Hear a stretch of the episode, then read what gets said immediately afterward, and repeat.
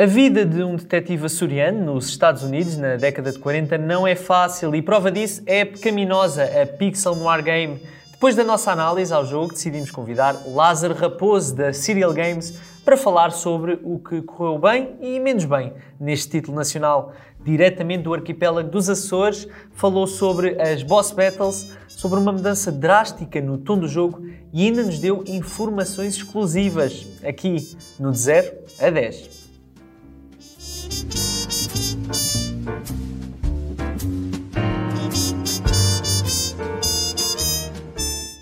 Bem, Lázaro, eh, obrigado por teres aceitado o nosso convite eh, e vamos já começar com uma correção dos factos históricos na nossa análise, porque nós escrevemos que não sabemos exatamente quantos açorianos terão vivido nos Estados Unidos nas décadas de 40 e 50, mas serão poucos. Ora, nós já falámos antes desta entrevista e tu tens algo a dizer sobre os fluxos migratórios açorianos nos Estados Unidos nesta altura, não é? Pois, eh, é precisamente ao contrário de poucos. Aliás, eu costumo dizer que nós existem mais açorianos fora dos Açores do que nos Açores. Uh, enquanto que vocês aí em Portugal continental têm o França, Luxemburgo, Suíça como destinos, não é? Maioritariamente. Nós cá nos Açores temos uh, uh, Estados Unidos e Canadá. portanto, isso é era uma coisa muito comum, a imigração açoriana para, para esses dois países. O próprio personagem de John Souza é, é inspirado num, o nome em si, ou essa situação de Souza com Z, é inspirado numa situação real de uma pessoa que eu conheci que vive cá na minha terra, chamava-se Paulo, Paulo Souza. Ele, ele identificava-se como Paulo Souza, apesar de ele ter sido nascido e criado cá no, no Açores. Ele uh, americanizou o seu nome para ser mais fácil, uh, para ser mais fácil de, de, de, das pessoas lidarem com ele lá fora. E, um, e achei isto é engraçado, interessante. E anos mais tarde, quando foi para começar a desenhar o Pecaminoso, eu lembrei-me de dar o um nome do nosso personagem uh, Souza com, com Z, uh, que é luso-descendente, mas uh, concretamente de, de origem açoriana. Ok, e, e continuando, vamos começar então pelos pontos positivos. É impossível não reparar na banda sonora, que aliás podem ouvir como som de fundo desta entrevista.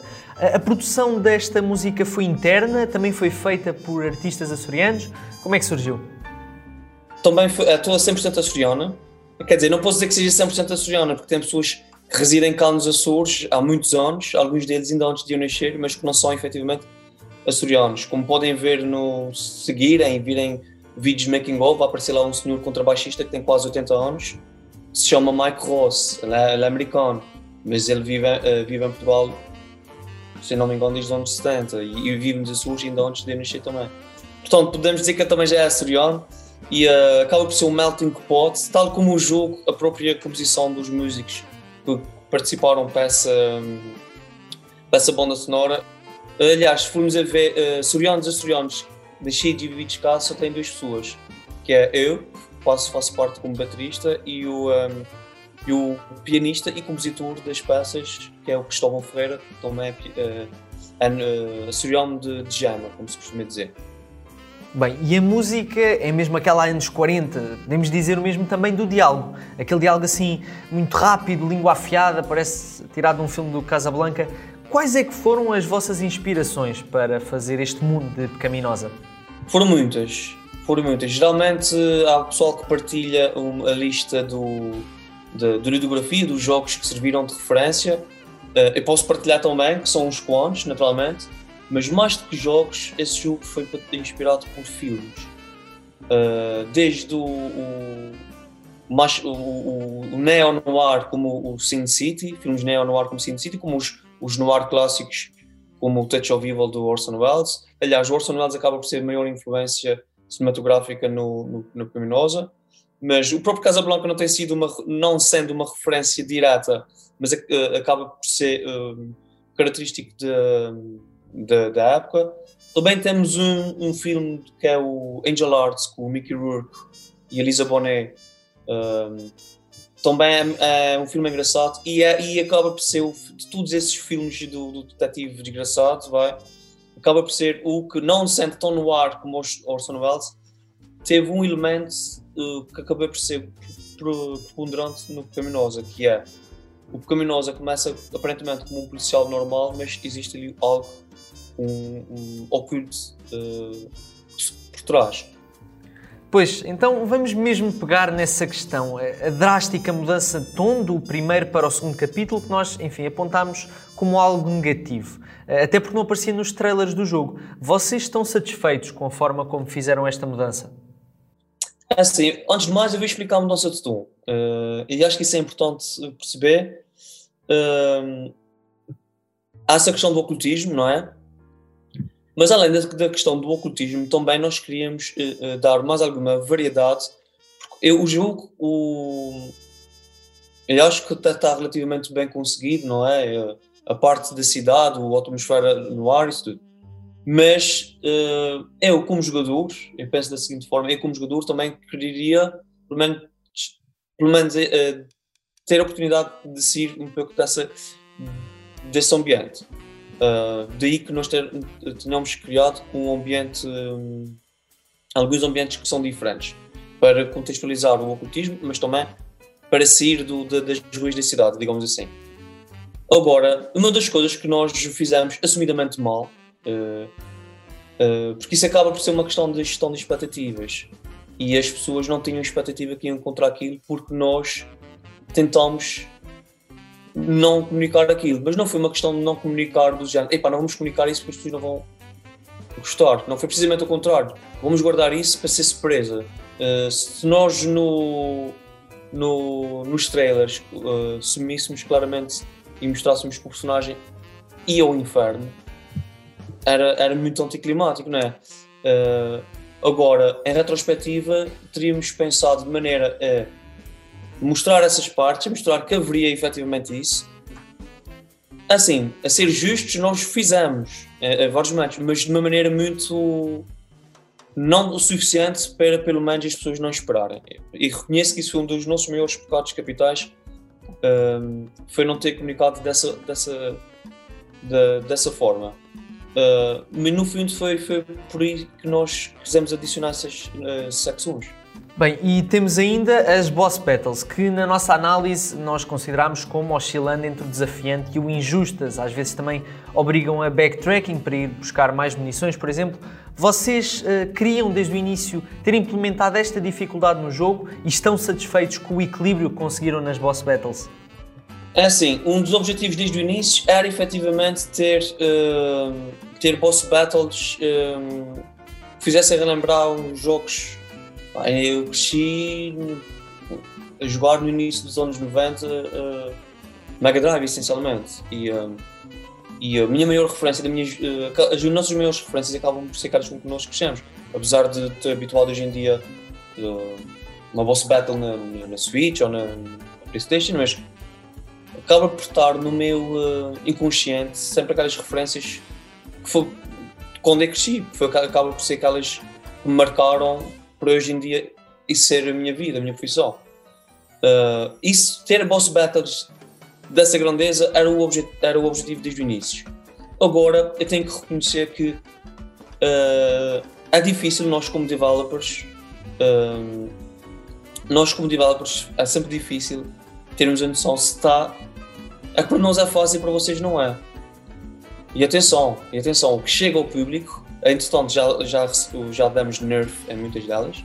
E mas o que já saiu já foi bem mais fácil do que se eu deixasse os programadores lançarem um jogo. Acredita que a gente tinha aqui um Dark Souls.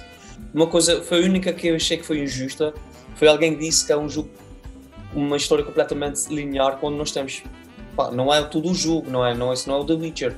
Mas nós temos literalmente um capítulo, ou melhor, dois capítulos, que ocorrem em paralelo uma, um jogador ao jogar não joga o outro, ou, ou, ter uma boss battle não tem outra boss battle. Uh, ou seja, ao matar o, o Rur, que foi o que tu fizeste, tu ficaste impossibilitado de lutar contra o Muse. Ou seja, o, a história tem literalmente uma bifurcação, ou depois torna-se a unir mais à frente. Uh, isso acontece. Uh, e foi a única análise que achei claramente injusto, porque a pessoa nem sequer se calhar se, se perceber o que estava a acontecer, apesar de nós termos no quest log. Mas existe isso, existe uh, batalhas. Uh, uma batalha impede e a outra. Olha, e agora vamos ler o nosso verdito na IGN Portugal. No final de contas, o jogo tem de ser avaliado pelo que faz e há campos em que Pecaminosa não acerta. O tom da história, o ritmo de progressão e as boss battles. Mas o estúdio açoriano tem em mãos um promissor ponto de partida. John Souza pode claramente olhar para isto como uma garrafa de McDaniels meio cheia. E tu escolhes olhar para este projeto como uma garrafa meio cheia? Uh, quem me conhece sabe que eu sou uh, claramente uma pessoa que vejo sempre o copo meio cheio e mesmo quando me dá um copo vazio, eu vejo uma oportunidade de poder encher alguma coisa ali dentro. Eu nunca vejo o lado negativo de, de, das coisas. Um, claramente é um copo meio cheio. Eu, nós temos um post-mortem, né? tenho um post-mortem do desenvolvimento e tenho um post-mortem do lançamento, ou porque também tem. Eu fiz uma, uma divisão aqui no sentido que uh, era o nosso grande, era o meu, acima de tudo, o Caminoso não é o primeiro jogo que eu faço. A Serial Games já existe já há uns anos e eu, sei, eu, só, eu sei fazer jogos, ou, no sentido de começar e terminar, que isso é uma coisa, quem está dentro da indústria sabe que é muito difícil. O que não falta são pessoas que fazem jogos. Em Portugal há muita gente a fazer jogos, mas nunca os terminam concluir um jogo, finalizar um projeto é uma coisa difícil. Já sabia que aí vinha, mas não sabia uh, como reagir ou o que fazer porque era novo. E isso é uma coisa nova. E claro que agora o Pecaminoso permitiu ter uh, acesso uh, uma nova experiência que faz-me pensar uh, num próximo projeto uh, de maneira diferente. E falando nesta questão do post-mortem, vocês têm alguns planos para os próximos meses de Pecaminosa?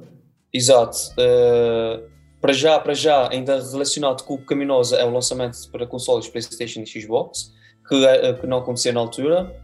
Uh, e também acaba por acontecer por um motivo, porque agora ao sair, para já já saem com todos os patches que nós entretanto fomos fazendo. mas vão sair com o já incluindo o DLC eh, que irá se chamar La Soirée, uh, o nome também é sugestivo, lá dentro da toada do, do que é o Caminosa. Uh, e já vai incluir o, o DLC La Soirée para um, Xbox e PlayStation, agora é no próximo mês, em setembro. E para outubro também uh, iremos ter, já, já divulgamos, já partilhamos imagens em relação disso, uma edição física de, para PlayStation e Nintendo Switch já incluindo também o Soirée. Também posso dizer que essa edição física há um jogo só, né, standalone, mas como também existe edição colecionador que vem com fichas de póquer personalizadas de cada casinho de Pecaminosa, com o CD com a banda sonora de, uh, do jogo e um, o jogo naturalmente também e um, um notebook, um bloco de notas do, do John Souza para outubro, de finais de outubro esperamos nós já, já, já, estar, eh, já está disponível. Pecaminosa vai receber um DLC em setembro chamado La Soirée. Vai também ter versões para PlayStation e Xbox e ainda uma edição física para PlayStation e Nintendo Switch em outubro. Nesse mesmo mês também vai ter a edição de colecionador. É isto que fica desta conversa com Lázaro Raposo, que reconhece alguns erros na comunicação do jogo mas olha para isto como uma garrafa de McDaniels meio cheia. Já sabem, podem ler o nosso artigo sobre esta entrevista no site da IGN Portugal e ver o vídeo no canal de YouTube. E vemo-nos na próxima edição do De 0 a 10.